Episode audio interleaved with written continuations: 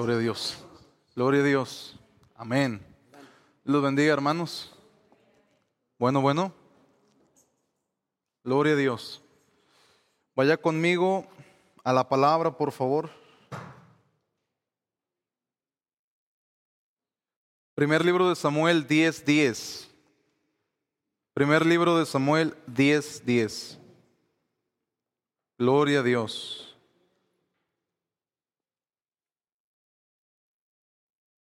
Dice la palabra de la siguiente manera, ahora sí, ya me escucho. Lo tiene. Dice ya, y cuando llegaron allá al collado, he aquí la compañía de quién? De los profetas que venían a encontrarse con él, y el Espíritu de Dios vino sobre quién? Sobre él, con poder, y profetizó entre ellos. Y vino sobre él con poder y profetizó entre ellos. Amén. Así como están mis hermanos, oremos. Padre, gracias te damos, Señor, por permitirnos estar en tu casa, alabar tu nombre, glorificar tu nombre, Dios. Gracias por todas las cosas que haces y seguirás haciendo. Todo obstáculo, todo espíritu inmundo, todo dardo de fuego que quiera venir a las mentes es destruido en tu nombre, Señor, y que todo sea hecho para la gloria de tu nombre. Yo me hago un lado, Señor. Toma el control de este lugar conforme a tu voluntad y haz, Señor, maravillas, maravillas, Señor, en esta casa. A ti la gloria, Padre, a ti la gloria, Hijo, a ti la gloria, Espíritu Santo. Amén y amén. Gloria a Dios. Me gozo por ustedes. Los que tienen su cuadernillo, hermanos, por favor vayan a la página 42 estaré compartiendo sobre lo que es la voz profética a través de la Biblia. No le voy a hablar de la profecía de los tiempos finales, le vengo a hablar del trato de Dios con la iglesia a través de la Biblia. Amén. Y una de las cosas que debemos de comprender es que en estos tiempos hay gente de Dios que es verdadera y hay gente de Dios que es falsa. Al enemigo le encanta imitar, le encanta copiar lo que es de Dios. Y si no hay un buen discernimiento espiritual ni bíblico, no vamos a poder contrarrestar todo esto. Lo que voy a explicar ahora tiene que ser tomado con mucha reverencia, tiene que ser tomado con mucho cuidado, tiene que ser tomado con mucha seriedad, porque esto va a cambiar la dirección que usted lleva a la dirección del propósito de Dios sobre su vida. ¿Sí? El destino profético de Dios para usted. Aunque la iglesia es corporativa, la bendición y el propósito es individual. Cada uno vino a esta tierra con un propósito. Dios sabe dar cosas buenas a sus hijos y todo lo que Él hace lo hace perfecto. Antes de entrar al, primer punto de esta conferencia, vaya conmigo a la palabra Jeremías capítulo 29, versículo 11 al 13. Jeremías capítulo 29. Amén. Gloria a Dios. Dice, porque yo sé los pensamientos que tengo acerca de vosotros. ¿Quién dice? Ok, no lo dice usted ni lo digo yo. El Señor es el que demandó la palabra para el pueblo y les está diciendo, hay pensamientos que yo tengo. ¿Quién pensó en usted? Dios. Grábeselo bien, antes de entrar a la profecía, Dios pensó en usted como pueblo. Y los pensamientos de Dios son pensamientos que de paz. Dice aquí, porque los pensamientos que yo tengo acerca de vosotros, dice Jehová, son pensamientos de paz y no de mal. Dios no le hace mal a ningún hombre. Dios trae paz a la vida del hombre y al corazón del hombre porque Él quiere cambiar la dirección que lleva. Tiene que ir en la dirección que Dios ha dispuesto. Por eso es importante saber que Dios cuando habla, Dios habla para bien y para paz.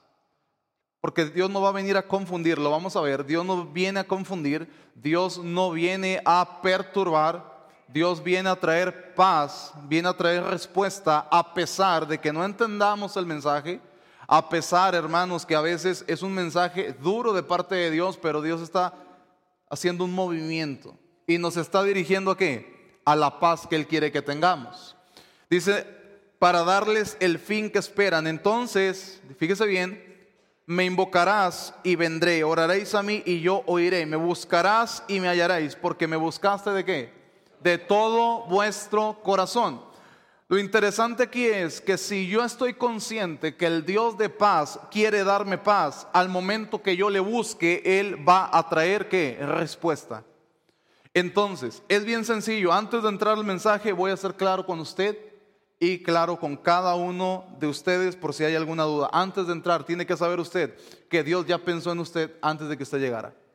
Segunda cosa, Dios tiene pensamientos de bien para usted. Y tercer cosa, si usted no está de acuerdo en que Dios quiere hacerle bien, Dios se va a privar de hablarle, porque usted está cuestionando el plan que Dios tiene para su vida. Entonces, hay una operación de Dios, pero hay una operación del hombre. El hombre tiene que ser partícipe de esto. Entendiendo este punto, vayamos a la palabra donde comenzamos. Primer libro de Samuel, capítulo 10, versículo 10. Amén. Nosotros vemos la palabra y dice, vamos desde el versículo 6, dice, entonces el Espíritu de Jehová vendrá sobre ti con poder y profetizarás con ellos y serás mudado en otro hombre. Y cuando te hayan sucedido estas señales, haz lo que te viniera a la mano, porque Dios está contigo. Luego bajarás delante de mí a Gilgal, entonces descenderé yo a ti para ofrecer holocausto y sacrificar ofrenda de paz. Espera siete días hasta que yo venga a ti y te enseñe lo que has de hacer. Aconteció luego que al volver él la espalda para apartarse de Samuel, le mudó Dios su corazón y todas estas señales acontecieron aquel día. Es decir, lo que Dios le había hablado a través del profeta Samuel a Saúl le había hecho totalmente realidad porque él estaba atendiendo a lo que Dios le había hablado. Pero sorprende, sorprende Dios de esta manera. El primer punto que quiero tratar en la profecía es el mover profético, el ambiente profético. Eso viene a pesar, escuche bien, de su condición, a pesar de su intención y a pesar de su propia vida. Esto va a suceder por uno.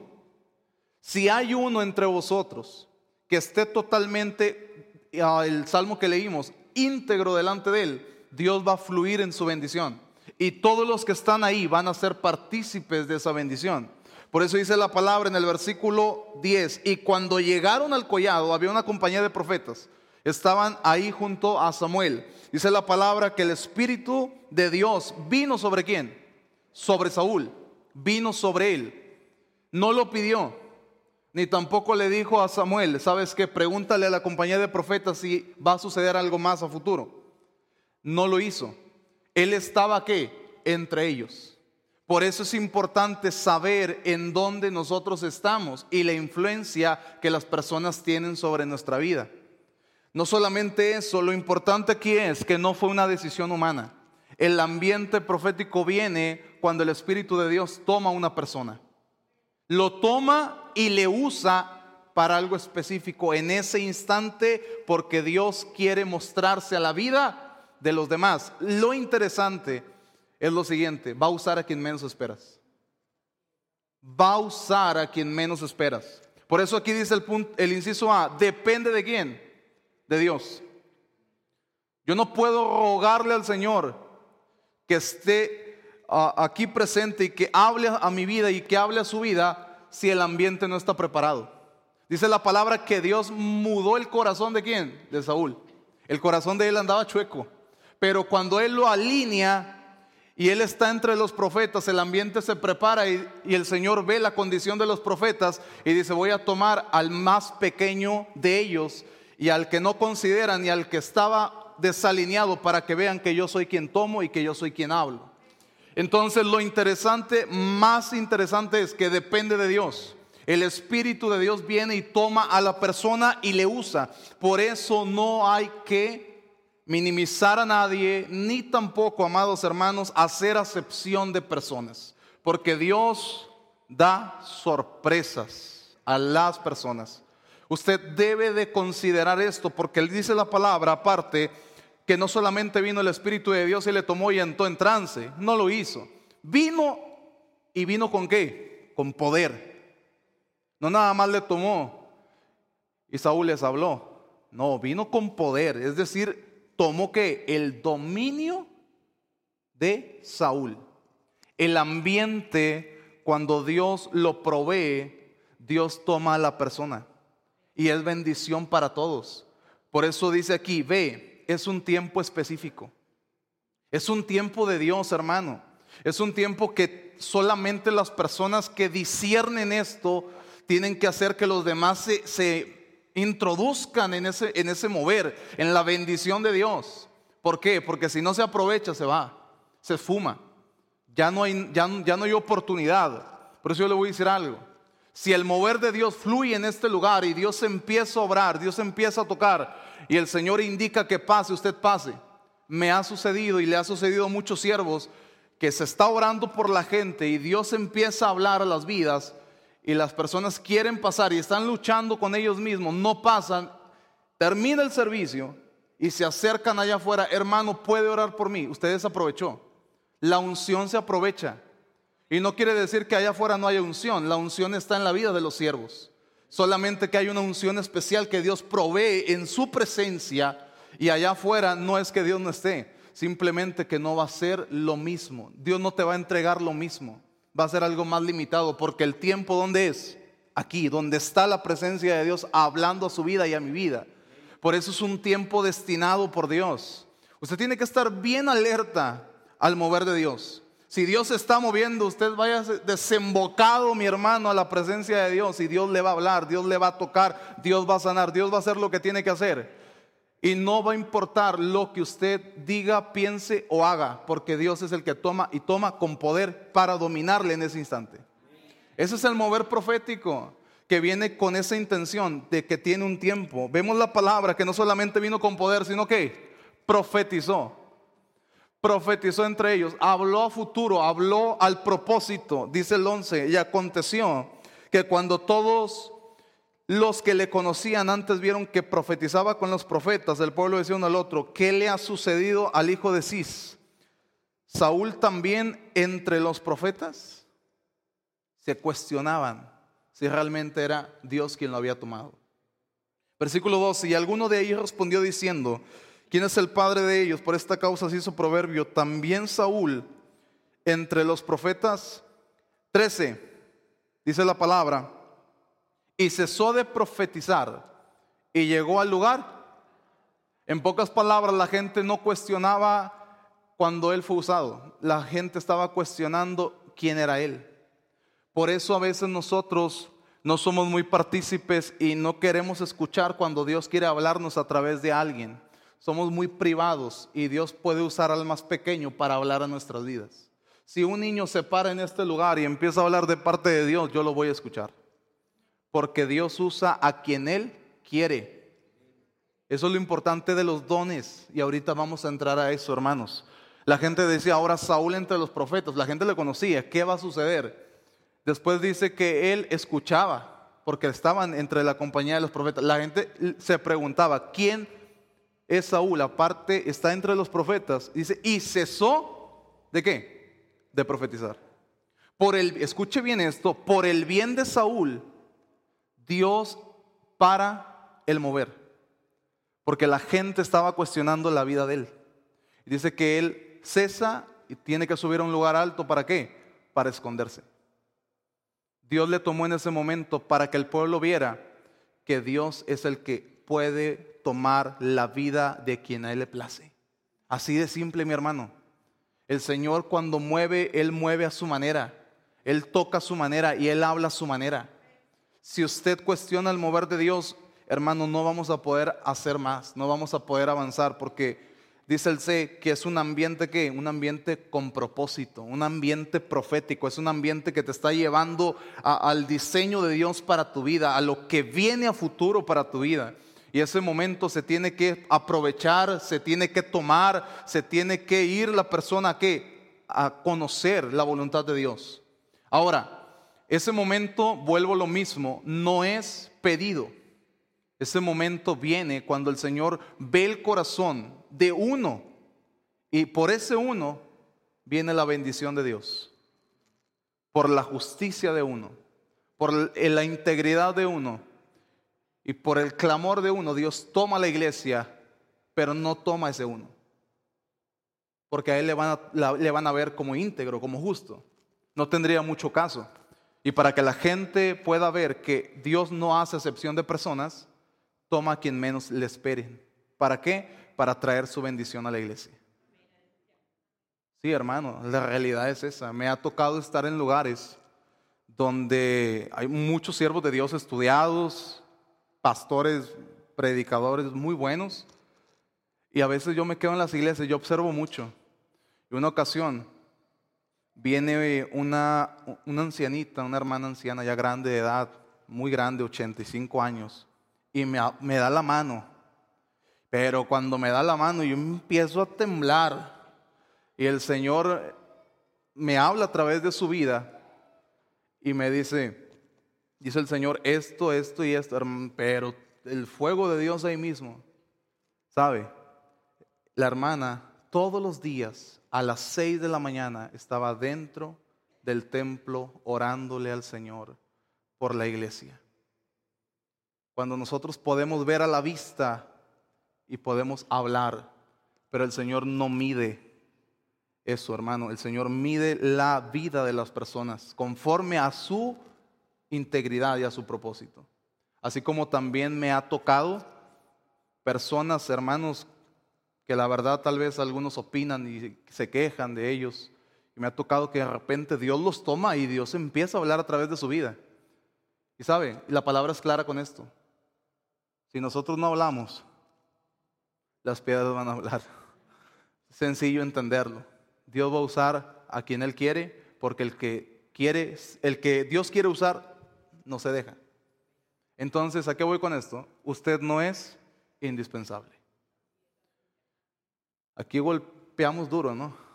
Sí, porque a veces algunos se creen que son la última coca en el desierto y no es así. Cuando Dios toca, Dios, Dios lo hace porque Él quiere. Es un ambiente profético, mis hermanos. Y la verdad es que cuando cesó Saúl de profetizar, cesó no porque, fíjese bien, no cesó porque Dios indicó que cesara. Dios permitió que cesara por la crítica y la murmuración que se estaba levantando en contra del mover. Entonces, muchas veces como iglesia, el mover de Dios cesa, se para, se detiene, porque hay incredulidad. Jesucristo fue claro en esto.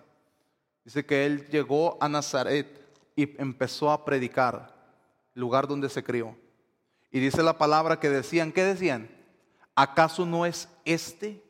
O sea, un adjetivo totalmente de rechazo. ¿Acaso no es este el hijo del carpintero? O sea, fíjese, y Jesús estaba predicando y la gente se asombraba por su doctrina y las maravillas que hacía, pero empezaron a, decir y a murmurar. Y eso sabe qué es? Incredulidad. Y la incredulidad para el mover de Dios. La bendición puede estar, pero si la incredulidad interviene, el mover se para porque Dios no actúa en corazones incrédulos. Por eso le voy a decir algo.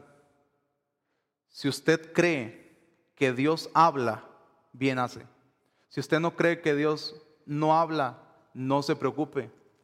A Dios no, Dios no le va a preguntar si usted cree o no cree cuando Él habla. Simplemente Él va a hablar y si usted no cree, no se va a cumplir. Sencillísimo. Por eso la palabra dice que Jesús no hizo que muchos milagros en ese lugar.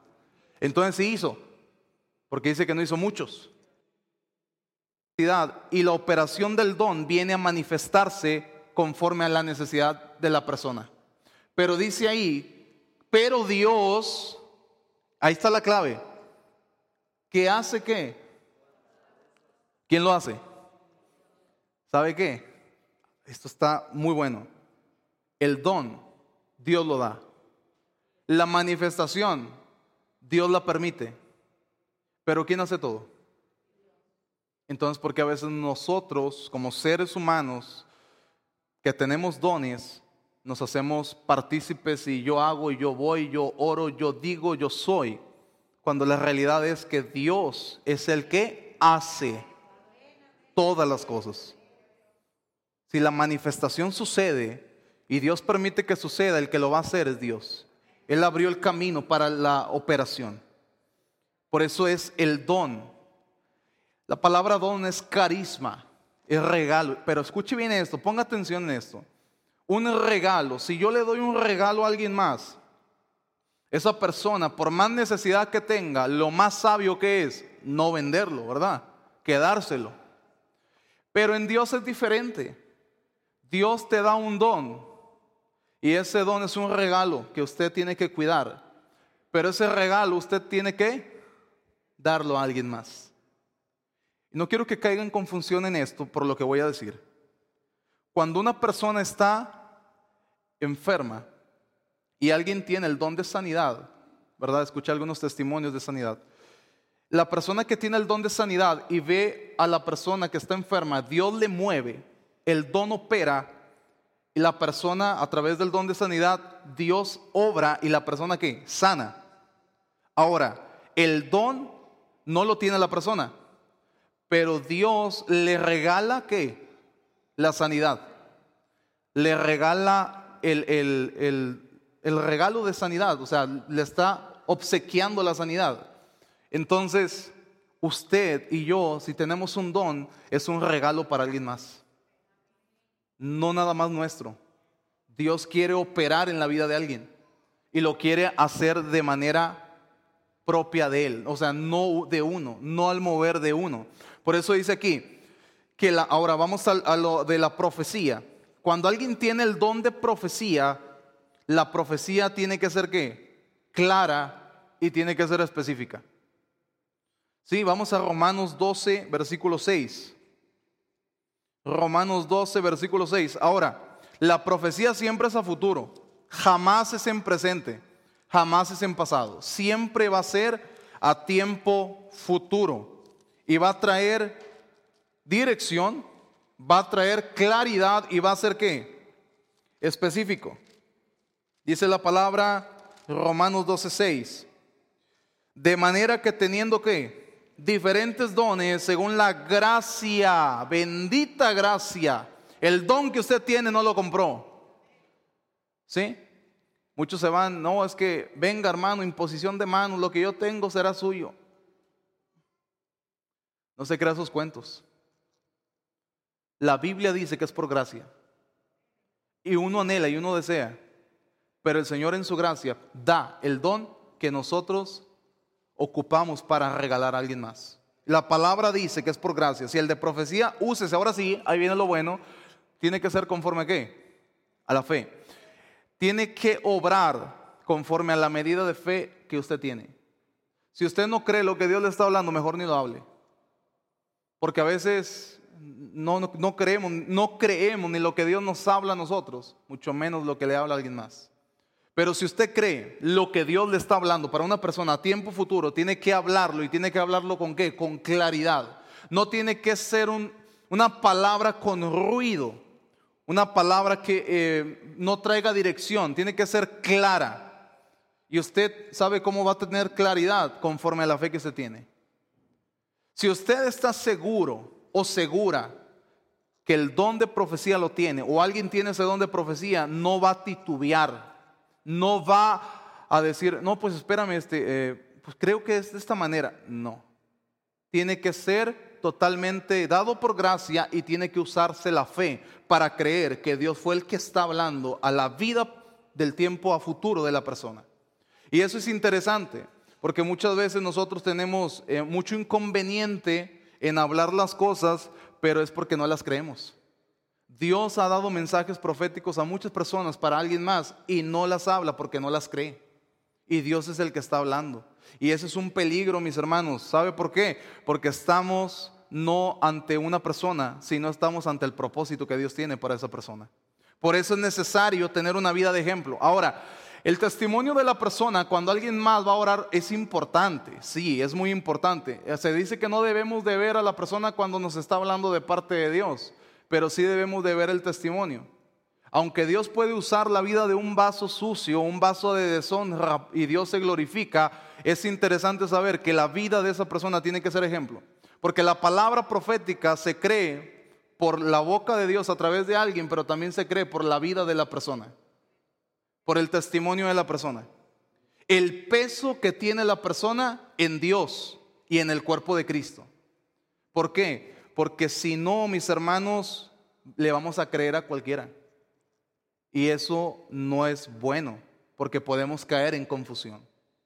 Tiene que tener usted y yo una vida que ejemplifique lo que estamos hablando por otra persona. Porque le voy a decir algo. La persona que tiene el don de profecía es la boca de Dios en la tierra limitada, porque no es todo lo que se le revela, está limitado. No se le muestran tantas cosas, pero tiene ese don para regalar a alguien más. Ahora, vamos a algunos ejemplos donde fue usado este don. Primera de Corintios capítulo 14 versículo 3.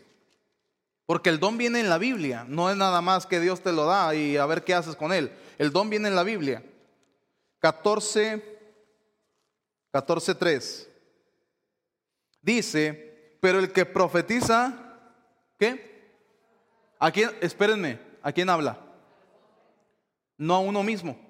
Hay gente que se quiere profetizar a sí mismo. No se puede. Dios te tiene que hablar a tu vida. O alguien más va a ser usado para hablarte a tu vida. No puedes profetizar por tu antojo o, tu propia ah, deseo, mentalidad. Tú mismo no te puedes profetizar. Porque alguien más tiene que venir y darte el regalo también. Usted da, pero también recibe. Por eso la profecía es dada a los hombres, es un regalo a los hombres y son para qué? Edificación, exhortación y consolación. La profecía jamás va a avergonzar a nadie. Jamás va a traer culpa. Jamás va a traer ah, división. Nunca. Jamás va a venir a dañar y a lastimar la vida de una persona. Toda profecía tiene que ser regulada bajo la palabra de Dios. Si está fuera de doctrina o está algo que no viene aquí, no es de Dios. Está escuchando a todos menos a Dios. Alguien le está hablando por ahí. O es la imaginación de él, pero si no viene aquí, no es Dios. Por eso es necesario entender edificación. ¿Viene a? A construir un puente entre el propósito de Dios y su vida. Escuche bien, es un puente. Está edificando. Cuando alguien construye una casa, lo primero que se pone ¿qué es? Fundamento, el cimiento. ¿Y a poco nada más ahí lo deja? No, va edificando, va levantando y después va reforzando. Por eso es lo que hace la palabra profética. Viene aquí a darte un crecimiento para el propósito de Dios. Dios te viene a hablar algo que ya sabías, pero te lo confirma para que camines hacia lo que Él ya te había hablado. La confirmación es buena, es buena la confirmación, pero en esas confirmaciones tenemos que ir caminando tenemos que ir digiriendo lo que Dios quiere de nosotros. Por eso Dios para todos tiene una palabra a futuro. Dios conoce nuestras vidas, pero en Él hay que paz. Ese, es el inicio de la conferencia. En Él hay paz. Ahora, la exhortación, hay gente que le encanta exhortar y, y digo yo, más bien cortar. ¿Por qué? La gente no ha entendido que la palabra exhortar significa animar.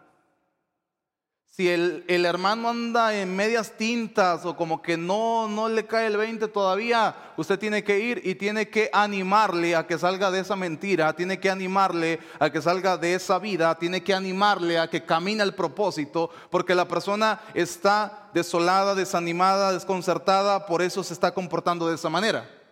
Usted tiene que animarle a que vea el amor, el favor de Dios, la disciplina de Dios como algo bueno. Porque Dios tiene cosas que buenas para sus hijos. No es nada más ir, con el hacha ¿no? sobre el, el, tronco y cortarlo, mis hermanos. No, la exhortación de parte de Dios es una palabra. Si Dios te da una palabra para alguien más y es una palabra fuerte, tiene que ser totalmente bien expresada, porque si no, la persona la hieres y se va. La persona la lastimas y no se va de la iglesia, se va de Dios, o sea, se aleja completamente. ¿Por qué? Porque no sabemos canalizar a veces que la exhortación viene para qué?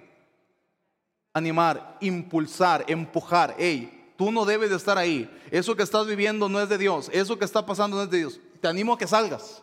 Te animo a que sigas caminando en, en la vida que Dios te ha prometido. Una vida de bendición, una vida de autoridad. Ciertamente cuando Dios habla, Dios acude. Eso sí le voy a decir. No es que Dios se prive de nada más estar animando, empujando. No, cuando el ánimo viene de parte del Señor en exhortación, viene para aclararte las cosas. Te las va a aclarar.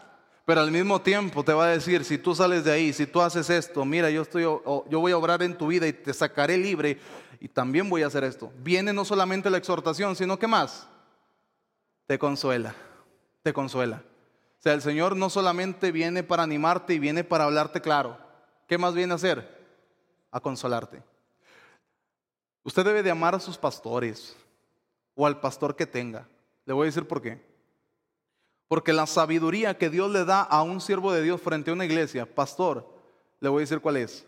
Cuando alguien viene a pedir consejo, el, el pastor debe de decir, bueno, ¿usted quiere consejo o quiere consuelo? Porque el consuelo es escuchar, escuchar, escuchar, escuchar. Véngase, un abrazo y oramos. La persona nada más ocupaba eso. Pero hay otros que simplemente dicen, no, no quiero que me consuele, quiero que me aconseje. Bueno, ahí viene el hacha sobre el tronco. Porque viene el consejo no humano, viene el consejo de la palabra de Dios. Entonces, los siervos de Dios, cualquiera que sea, predicador, eh, pastor, lo que sea, es profeta en el sentido que es voz de Dios en la tierra a través de qué? La palabra del Señor. Entonces, la profecía, si no cumple, si no edifica, si no exhorta y si no consuela, no es de Dios y ni es profecía. Quién sabe que sea, pero no es profecía.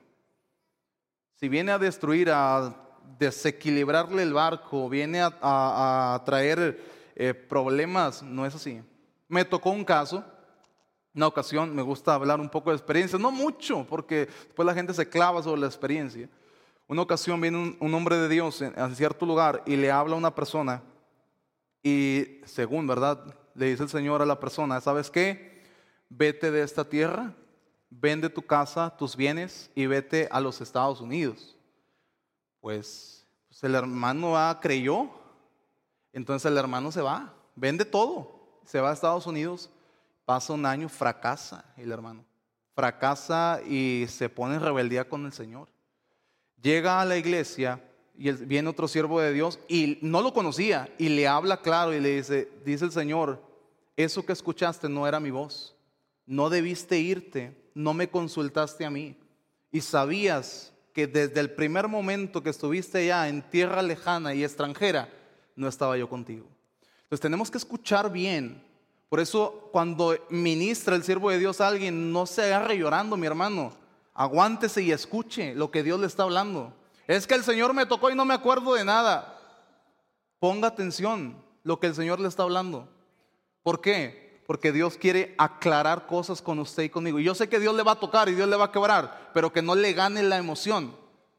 Escuche la voz de Dios, porque Dios quiere que traer dirección a su vida a través de la edificación, a través de qué? De la exhortación y a través de la consolación. Vamos a ver quiénes profetizaron en la Biblia, Hechos 21, 10 y 11. Dice la palabra del Señor. 21, 10, 11. Dice, y permaneciendo nosotros, ahí algunos días descendió de Judea, ¿qué? Un profeta llamado Agabo, quien viniendo a vernos tomó el cinto de Pablo y atándose los pies y, los, y las manos dijo, ¿qué dijo? Esto dice el Espíritu Santo, así atarán los judíos en Jerusalén al varón de quién es este cinto y le, eh, entregarán en manos de quién? De los gentiles. Al oír esto les rogamos nosotros y los de aquel lugar que no subiesen a Jerusalén. Mire la palabra, habla de un profeta llamado Agabo y usa algo simbólico. A veces las personas no, no ven el simbolismo. Dios puede hablar de muchas maneras. Te puede hablar por tu casa, por tu hijo, por tu familia, por tu coche, por sueños, por visiones. Dios habla, Dios usó la vida de este hombre profeta, pero no lo hizo bajo el oficio de profeta. Lo hizo bajo qué? La manifestación. Dios le reveló lo que iba a suceder y dijo, ¿sabes qué? No le voy a decir que lo van a matar. Le voy a decir, voy a tomar un cinto, voy a, personificar en cierta forma lo que va a suceder, dice, y así como me ven, pasará esto con aquellos. Entonces, Dios lo va a hacer entendible para cada persona el mensaje. ¿Sí? Hay gente que dice, hermano, no entendí nada. Y sabe que está en lo correcto decirlo. Si no entendió porque no quiso escuchar, es otra cosa. Pero si no entendió porque el varón de Dios no se dio a entender, porque no fue alineado a como Dios le estaba indicando, ciertamente quien tuvo la culpa, el varón de Dios. ¿Por qué? Porque no preguntó a Dios de qué manera expresar la palabra. Hay palabras que se dicen por micrófono hay palabras que se quita el micrófono y se empieza a orar por la persona. ¿Por qué? Porque los del micrófono es porque Dios quiere glorificar su vida a través de alguien, porque la iglesia tiene que enterarse de un testimonio. Porque la iglesia conoce la necesidad de la persona y Dios está hablando no solamente a ella, sino a toda la iglesia. Y cuando no es así o es más privado es porque Dios quiere hablar directamente con la persona. Entonces es algo entendible, mis hermanos, todo esto. Vayamos a Efesios, ahora sí, hermanos 4:11. Ahora viene el ministerio. No es lo mismo el don al ministerio. Hay mucha gente que tiene el don y le profetiza a alguien y se cumple y ya se cree profeta, ¿no? Ya piensa que nada más lo que él dice se cumple y lo que, o sea, lo que él manda y es la autoridad total y a veces quiere obstruir hasta el ministerio pastoral y quiere tomar la iglesia y quiere según ser él. Y la realidad no es esa, el ministerio de servicio. 4.11 dice que él mismo qué, pare ahí, pare ahí. ¿Quién lo constituyó? El Señor, perfecto. ¿Qué es constituir? Establecer. El Señor Jesús en la tierra cumplió con los cinco ministerios. Dice la palabra apóstoles. La palabra apóstol significa enviado. Jesús fue enviado para redimir al pueblo de sus pecados. Cumplió con el ministerio apostólico. A otros profetas, Jesús fue reconocido como profeta.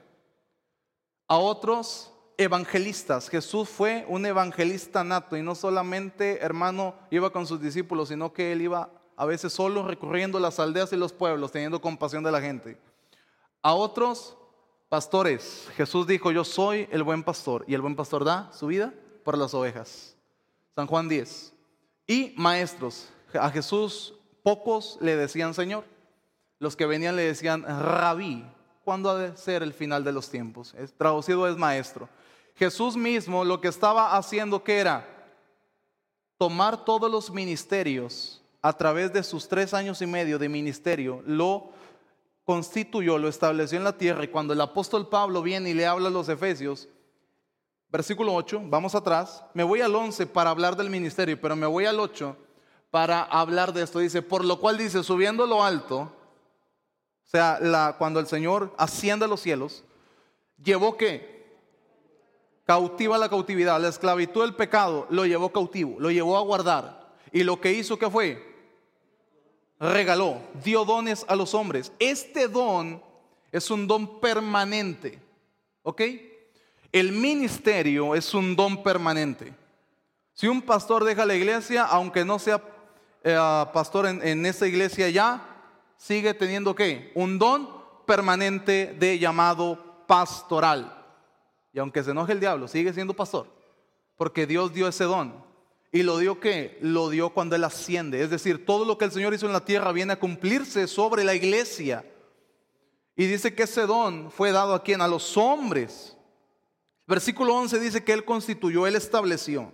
Entonces vemos que hay entre ellos el ministerio, escuche bien, ¿de qué? De profeta. Pero el ministerio de profeta no es una jerarquía, mi hermano. No es jerarquía. Dice, ¿a alguno qué? Apóstol a otro profeta, a otro, a otro pastor y a otro maestro. El detalle es, no está diciendo, primero va el apóstol, después va el profeta, después va el evangelista, después el, pastor y después el maestro. ¿Verdad que no dice eso? Dice a otros, como los dones diversos.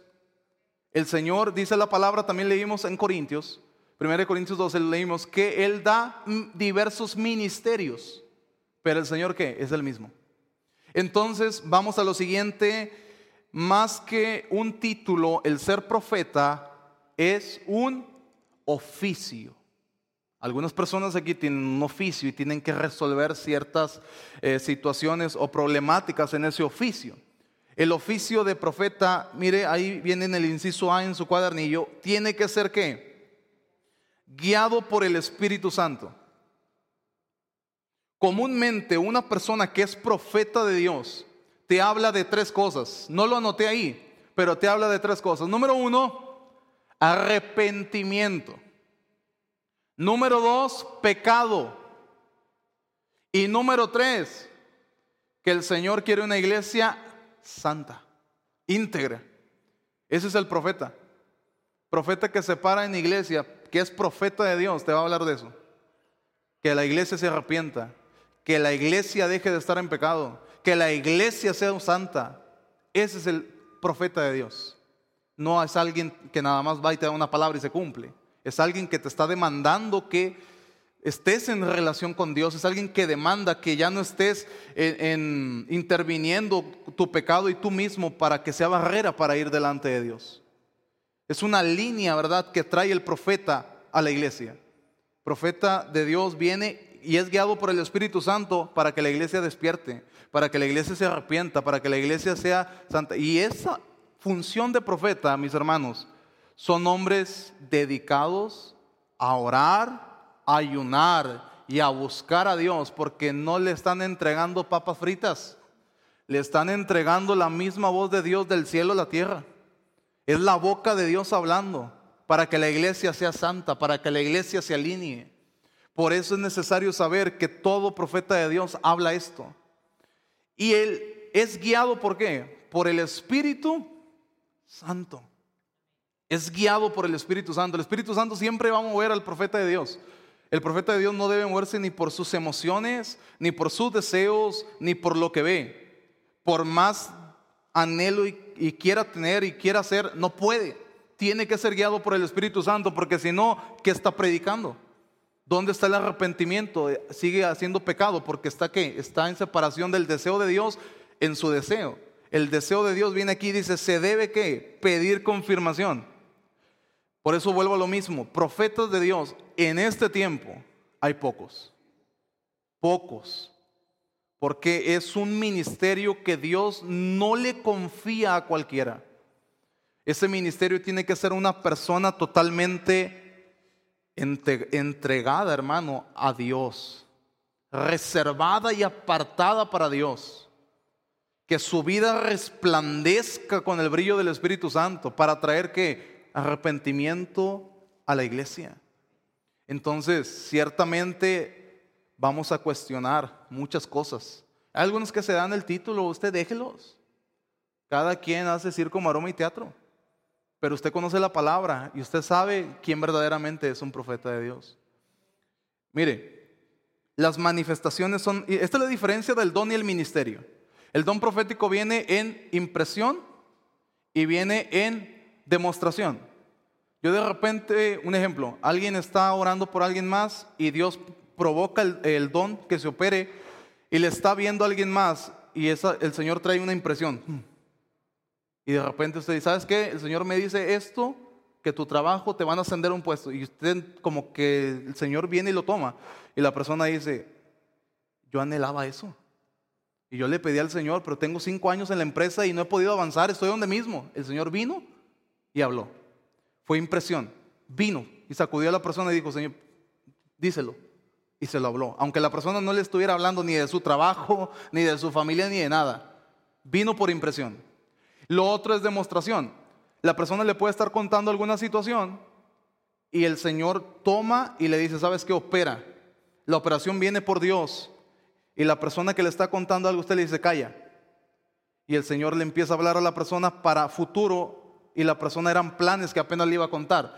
¿Por qué? Porque la persona necesita ver la demostración del favor de Dios. Por eso el don viene con impresión, anótelo ahí, no viene esto aquí, con impresión y demostración. Nada más por esas dos áreas viene el don. Por eso está limitado. Si usted me pregunta ahorita, hay gente que se me acerca después de que oramos y Dios les da palabras, se me acerca y me dice, hermano, tuve un sueño y me cuenta el sueño, interprétemelo. Y con toda sinceridad yo les digo, no tengo el don de interpretación. Pero le voy a decir algo, déjeme orar por usted. y empieza a orar y el Señor le habla porque el don es diferente. Y la persona se queda, ah, hermano, ahora entiendo el porqué, no del sueño, sino de lo que está viviendo. Por eso hay que ir conforme a quien tiene el don. Yo no puedo ir con alguien que tiene un don de sabiduría y decirle que ponga mano sobre mí para que el Señor me sane. Si hay quienes tienen el don. Entonces, un ejemplo, aquella persona que quiere aprender de la Biblia no va a ir con una persona de evangelismo porque le va a hablar de la salvación del alma. Tenemos que ir con una persona que se dedica a enseñar, a ser maestro, para que crezcan en un discipulado. Cada uno tiene su función, mis hermanos.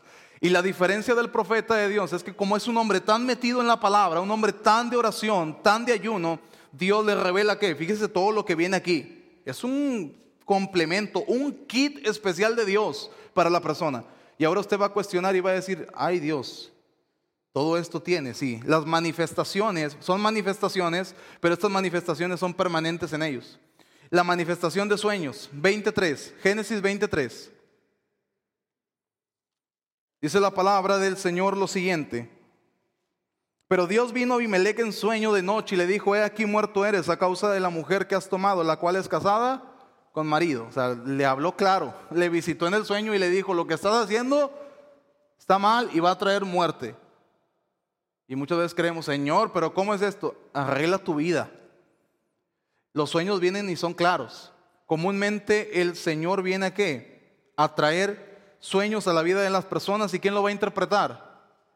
El que tiene el don de interpretación. Pero este, este don también viene en el ministerio de profeta. Porque es la voz de Dios en la tierra, vaya. Pero todo siempre tiene que ser regulado por el ministerio pastoral. El pastor conoce las ovejas. Y si el profeta de Dios dice algo que pues en sí no es, Dios va a hablar al ministerio pastoral para limitar o restringir o hablar o aclarar con el hombre de Dios lo que se habló. Porque el pastor sabe y conoce la condición de las ovejas. Por eso es importante que todo ministerio se regule bajo el ministerio pastoral. Sujeción, y eso habla de honra. No solamente eso, hay visiones. Oseas 12:10. La palabra dice en el Señor, en Oseas, y hablaba, y he hablado a quién?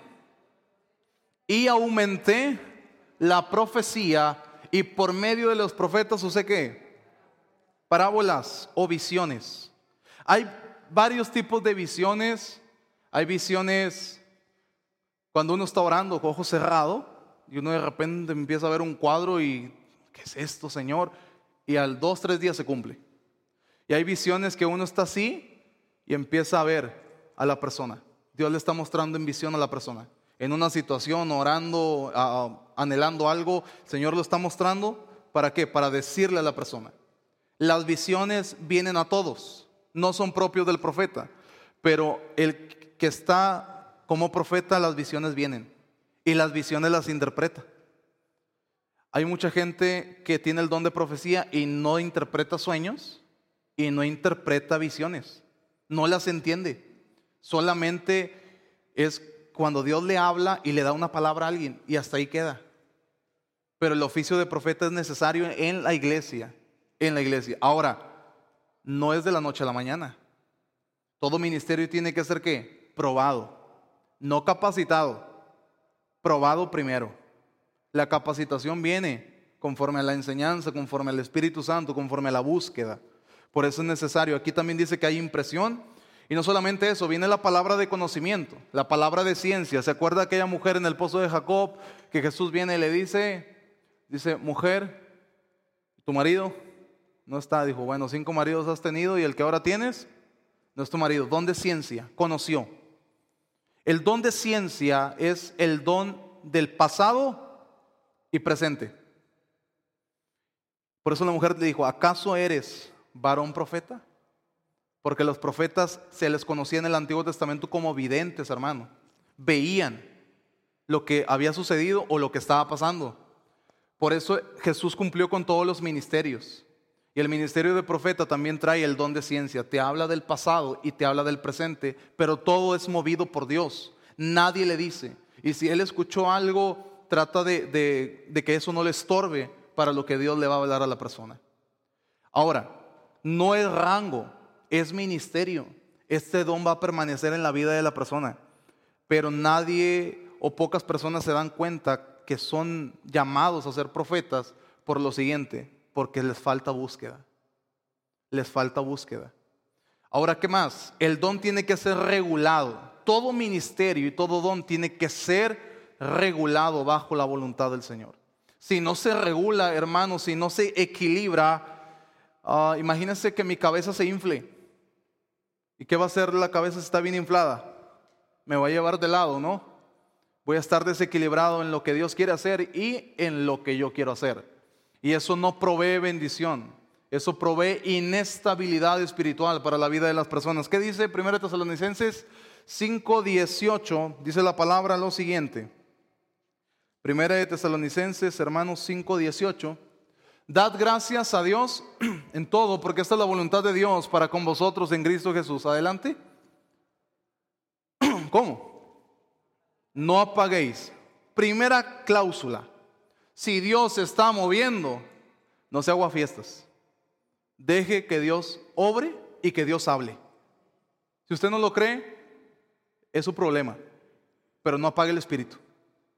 Si el Señor está tomando y está moviendo y el Señor está hablando, no apague el espíritu. Señores, que no siento nada. Usted métase, busque en ese momento y que el Espíritu Santo prende ese, ese espíritu y esté avivado. Por eso Pablo fue muy claro con Timoteo y le habló diciendo, aviva el don de Dios. Amén. Siguiente. Ahora sí. No las menosprecies. Segunda cláusula. No las menosprecies. Es que no sé, Señor, no, yo no sabía que tú quieres eso. No las menosprecie. Señores, que yo quiero, no la menosprecie. Padres, no la menosprecie. No ponga en tela de juicio lo que usted no quiere aceptar, pero Dios ya habló y se va a cumplir. Porque una cosa es no aceptarla y otra cosa es no creerla. Hay gente que la cree pero la cree a medias. Y la cree a medias porque no la quiere aceptar. Pero de qué es un hecho, es un hecho. Y la realidad es esa. Si menospreciamos las profecías, no estamos menospreciando el que habla. Estamos menospreciando la voz de Dios. Porque Dios es el que mueve y Dios es el que hace todas las cosas. Todas. ¿Qué más? 21. Ahora sí, hay algunos bien bíblicos, hermano, es que tranquilo, take it easy en inglés. Mire, examinadlo todo. Si a usted le gusta andar revisando, checando, pues a ver si me parece o no me parece, lo peso o no lo peso. Bueno, está bien. Si usted se quiere poner también eh, en confrontación con Dios, está bien. Pero cheque esto, examínelo. Y sabe que esta examinar no solamente es examinar la vida del profeta, la vida del, del pastor, predicador que le da una palabra, ni tampoco lo que se habló. ¿Sabe qué es examinar? ¿Cómo? Usted. Porque dice que no examina al hombre de Dios ni a Dios, dice todo. Entonces, no nada más vaya en contra de Dios ni en contra del hombre de Dios, vaya en contra suya también. Si algo es lo que está estorbando ahí para no creerlo. Por eso tenemos que examinar todas las cosas y decir, ok, es cierto, algo está mal dentro de mí, algo está pasando, el Señor me está tratando en esta área. Y, ok, ya, lo examiné todo y voy a retener lo bueno. ¿Y sabe qué es lo bueno? Todo. Porque si Dios lo permitió, Dios tiene un propósito. Mucha gente, no es que hay cosas malas, deséchalas. Dios lo permitió. La examinación viene y usted va a examinar lo que Dios habló al profeta, al hombre de Dios, y va a examinar su propia vida. Después de todo eso, usted va a retener lo bueno. ¿Y sabe qué es lo bueno? Lo que Dios ha hablado. En pocas palabras, el hombre de Dios sigue siendo qué? ¿Sigue siendo qué? Cheque mi mano. ¿Qué sigue siendo? Carne, humano. Se puede equivocar. Y se va a equivocar si no sigue la voz de Dios. Pero hay uno que sabe hacer cosas buenas. Y eso bueno lo tengo que retener. Porque Dios no se equivoca. El hombre sí, Dios no. Lo aclaro para que usted tenga una sana espiritualidad y, no le huya a cualquiera. No, tampoco no es como que ir sobre todos. Se tiene que examinar todo esto. Ok, vamos a esto. Lenguas más interpretación. ¿Qué es? profecía. Hay gente que está hablando en lenguas y de repente empieza a hablar lo que las lenguas dicen. Eso es profecía. Hay gente que de repente ora por alguien y empieza a hablar en lenguas y le interpreta. Es que profecía. Y hay otros que simplemente no ni hablan en lenguas ni interpretan, simplemente le dan el mensaje. De alguna u otra manera sigue siendo profecía. Perfecto. ¿Sabe que todos profetizamos? Todos al hablar la palabra de Dios estamos profetizando a alguien más, porque es a tiempo futuro. Dice que el propósito ya lo vimos, exhortación, edificación, consolación. Ok, la finalidad del ministerio del profeta, y aún no acabo con esto, es la misma que todos. Efesios, ayúdenme en la pantalla, por favor. Efesios capítulo 4, versículo 12.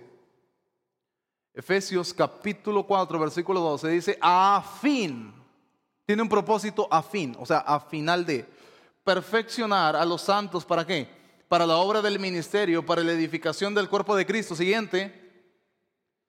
Hasta que todos lleguemos a la unidad de la fe y del conocimiento del Hijo de Dios, un varón perfecto, a la medida de la estatura de la plenitud de Cristo. Siguiente. Para que ya no seamos aquí. ¿Cómo? Hermano, madure.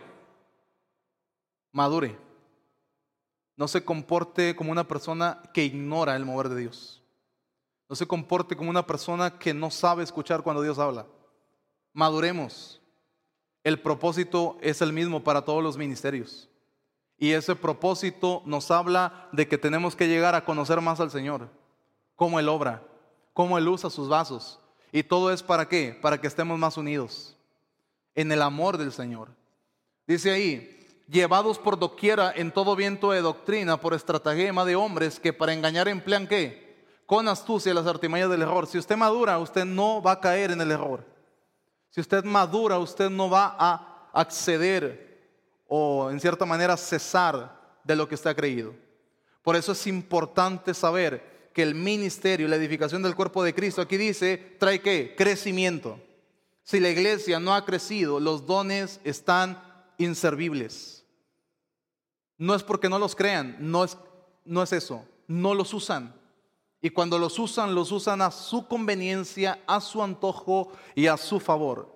Y eso no trae crecimiento, trae desilusión, trae división y trae totalmente, hermano, desánimo a la iglesia. Porque se están usando conforme a la intención humana. ¿Qué más? Trae dirección y madurez. Dirección porque nos habla de qué? Del conocimiento. Todo tiene que ser dirigido a Cristo. Toda palabra profética te dirige a buscarle. Toda palabra de Dios te dirige a humillarte delante de su presencia. No es que dice el Señor que tú eres mi hijo, mi santo, esto y el otro, y vas a crecer y vas a llegar bien lejos. ¿Y Cristo? ¿Dónde está? Dice el Señor, ahora sí, mi espíritu está sobre ti. Y te llevaré a lugares y hablarás de mi palabra. Ahora sí, ¿verdad? Ahí está el Señor. Pero a veces queremos halagar, y le voy a decir algo, yo no lo hago a nadie. Porque el único que merece la gloria y la honra se llama Cristo. El Señor no le va a halagar tampoco a usted. Va a reconocer su labor, su trabajo. Y va a reconocer su fe y su esfuerzo. Pero no le va a levantar para que usted crea que ya es. Todos tenemos que trabajar en la unidad. Y por último, ocupamos esa madurez que no nos lleve a caer en el error, sino enfrentar, hermanos, con espiritualidad lo que la iglesia atraviesa. Y por último, la mayor profecía dada a la iglesia, ¿cómo se llama? Palabra de Dios, Biblia, Sagrada Escritura, la mayor. Dice el Señor, te guardaré y protegeré tu casa. Y empieza el profeta o el hombre de Dios a decir esto. Dice el Señor, el ángel de Jehová campa alrededor de los que le temen y los defiende. Y le creo más cuando alguien me habla lo que la palabra dice o qué. ¿O no la leemos? ¿Acaso Dios necesita traer a alguien para hablarme? La mayor palabra que Dios ha expresado al hombre está escrita. Está escrita. Por eso la gente va y busca al hombre y es bueno buscar el ministerio y que se ore por alguien, pero no debemos de eh, poner en un pedestal al siervo de Dios, ni tampoco eh, hacerlo sentir como el único, porque eso puede caer, hermano, en idolatría y muchas veces nosotros cuestionamos, ¿verdad?, otras creencias y nosotros también somos gente idólatra a veces. idolatramos a los siervos y eso no está bien. No está bien, porque usted y yo somos iguales. Sigue siendo humano, sigue siendo carne. Hermanos, vamos a la palabra segunda de Pedro 1, 19 y 20. Dice la palabra, teniendo también, ¿qué? Ok, ahí, la tenemos. Es la más segura. ¿Y por qué la más segura? Por lo siguiente, a la cual debemos de estar atentos como una antorcha que alumbra en lugar oscuro hasta que el día esclarezca y el lucero de la mañana salga en vuestros corazones. Tenemos que atenderla, tenemos que escucharla, tenemos que leerla porque va a alumbrar nuestro camino. El camino del Señor va a ser alumbrado por la palabra. Por eso es necesario saber que la profecía más segura es la que ya está escrita. Si yo quiero consolación, voy a encontrar consolación. Si yo quiero ánimo, voy a encontrar ánimo. Si yo quiero exhortación, voy a encontrar exhortación, voy a encontrar edificación. Todo lo que yo quiera saber va a estar en la palabra escrita de Dios. No necesito a un profeta, no necesito a un hombre usado en los dones, porque Dios los va a mover conforme Él quiere. Yo le puedo hablar, siervo, ora por mí, a ver qué te dice el Señor. Perfecto. Y el siervo empieza a orar y no le dijo nada. Y usted, ¿qué te dijo? Pues nada. ¿Por qué? Porque el Señor quiere hablarte a través de su palabra, a través de ella. Si no la leemos, no la atendemos, eh, vamos a idolatrar y vamos a caer en muchas cosas. Dice que es una antorcha encendida, es decir, esto está prendido. La palabra de Dios está prendida. Te va a llenar el espíritu, te va a tocar. ¿Por qué? Lo leímos ayer, Hebreos 4:12, y dice que es más cortante que espada de dos filos, que penetra hasta partir el alma, el espíritu, las coyunturas y los tuétanos, y discierne los pensamientos y las intenciones del corazón. La palabra de Dios no ocupa que usted le pregunte, ¿y qué tienes para mí hoy? No es, hermano, un oráculo para que te diga las cosas. Algunos usan la Biblia como amuleto. las noches no pueden dormir y ponen la Biblia al lado en el Salmo 91. No es un amuleto. Hay gente que la carga en los bolsillos y sí, ha habido testimonios, ¿verdad? De que ha habido accidentes o cuestiones y lo que menos se daña es la, Biblia, ¿verdad? Pero no podemos caer en, en emocionalismo ni tampoco decir que es regla general. Tenemos que leerla, tenemos que atenderla. La mayor profecía que usted puede recibir es cuando la lee. Y si usted cree lo que lee, se va a cumplir. Y no es a través de un hombre. Es la inspiración del Espíritu Santo, escrita a través del hombre. Dice la palabra ahí mismo, segunda de Pedro, versículo 20, capítulo 1, versículo 20, dice, entendiendo primero esto, que ninguna profecía de la escritura es de interpretación privada. Dios no le revela a alguien más algo diferente. La palabra está revelada, completa.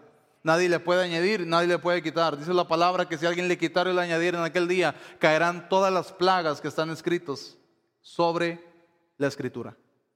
Yo no le puedo quitar tantito o cambiar. La palabra es y es.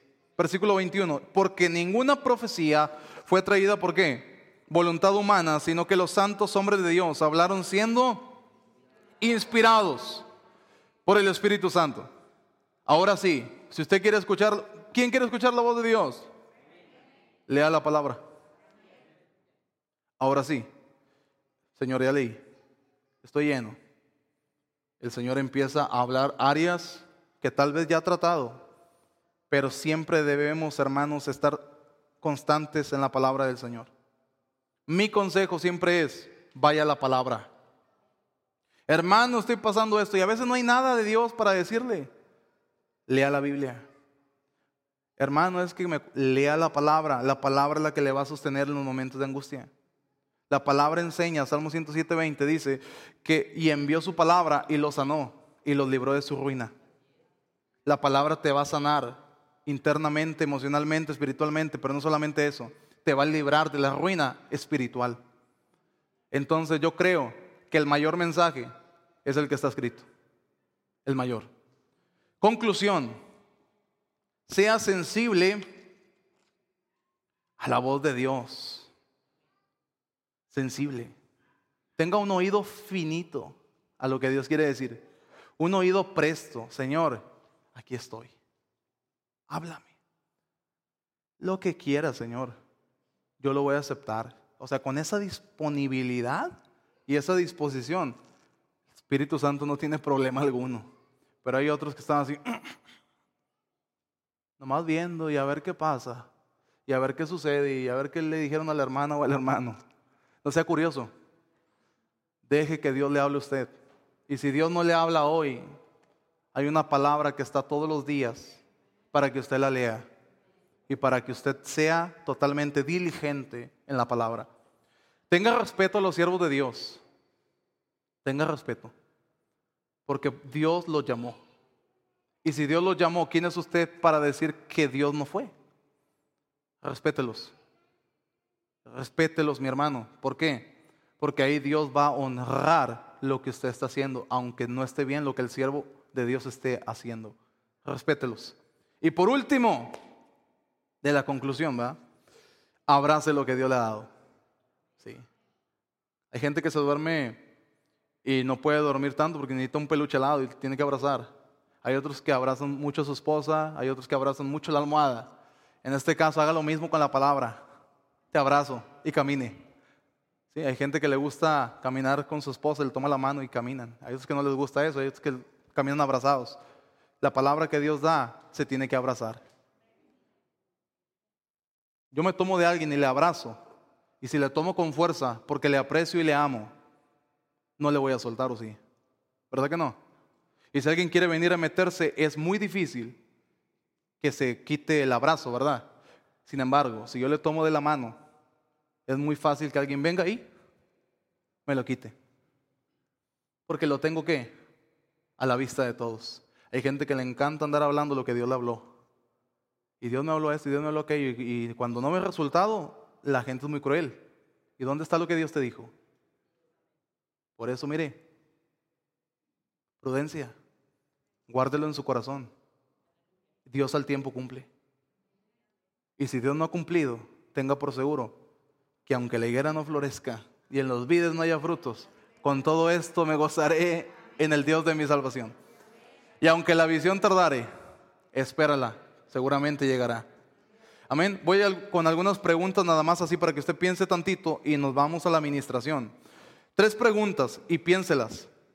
¿Por qué no se ha cumplido lo que me profetizaron? Hay profecías que son con condiciones. Y esas condiciones es que usted tiene que participar para que Dios cumpla lo que le ha dicho. La mayoría son con condiciones. Usted tiene que hacer algo. Usted tiene que buscar a Dios, tiene que ayunar, tiene que orar, tiene que ir a hablar con una persona. No lo sé, pero Dios le condiciona para el cumplimiento. Por eso no se ha cumplido. Usted tiene que hacer algo. Y si no sabe lo que va a hacer, el hombre de Dios que le dijo realmente no pidió instrucción para la condición. Porque es necesario que la condición se hable. Si no, la gente no va a saber qué hacer con lo que le fue dado. Es decir, va a ser inservible.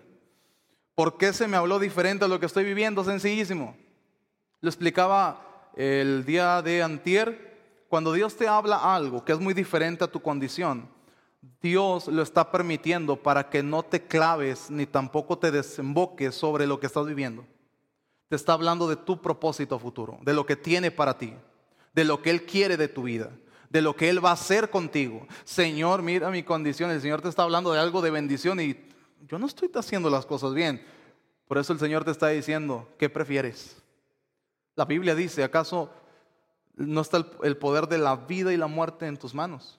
Escoge pues la vida y vivirás tú y tu simiente. Entonces vemos que el Señor jamás le dice, haz esto, hazlo. No, te pone. ¿Qué decides tomar? ¿La bendición o la maldición? ¿Quieres tu vida a como la estás viviendo o quieres lo que yo tengo para ti? Por eso el Señor a veces te habla lo que tiene para ti, porque lo que estás viviendo ya lo sabes. No necesitas que un hombre de Dios venga y te revele lo que estás haciendo. Ya lo sabe. Yo creo que Dios a veces nos habla tan claro que ya sabe lo que hicimos, Y uno tiene que ponerse las pilas para ir al propósito. Por último, ¿por qué solo oran por mí? Hay gente que dice, hermano, eh, pues oró por mí, pero no me profetizó. No era el tiempo. Dios no quiso hablar en ese momento a su vida porque hay palabras que ya fueron dadas que no traen fruto.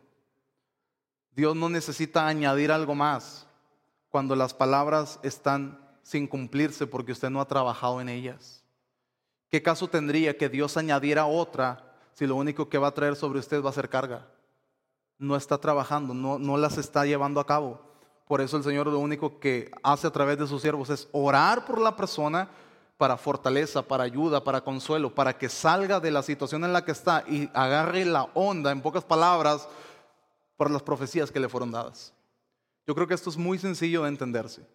Entonces, el fin de este discurso, me encanta usar esa frase, ¿verdad? el fin de este discurso es, de Dios es el poder, el reino y la gloria, y todo lo que hay por Él fue hecho. Amén. Puede ponerse sobre sus pies, mi hermano. Yo creo que aquí quedó muy en claro varias cosas. Varias cosas. Dios es bueno, ¿no?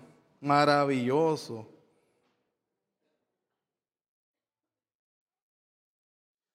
Me gustó mucho un canto.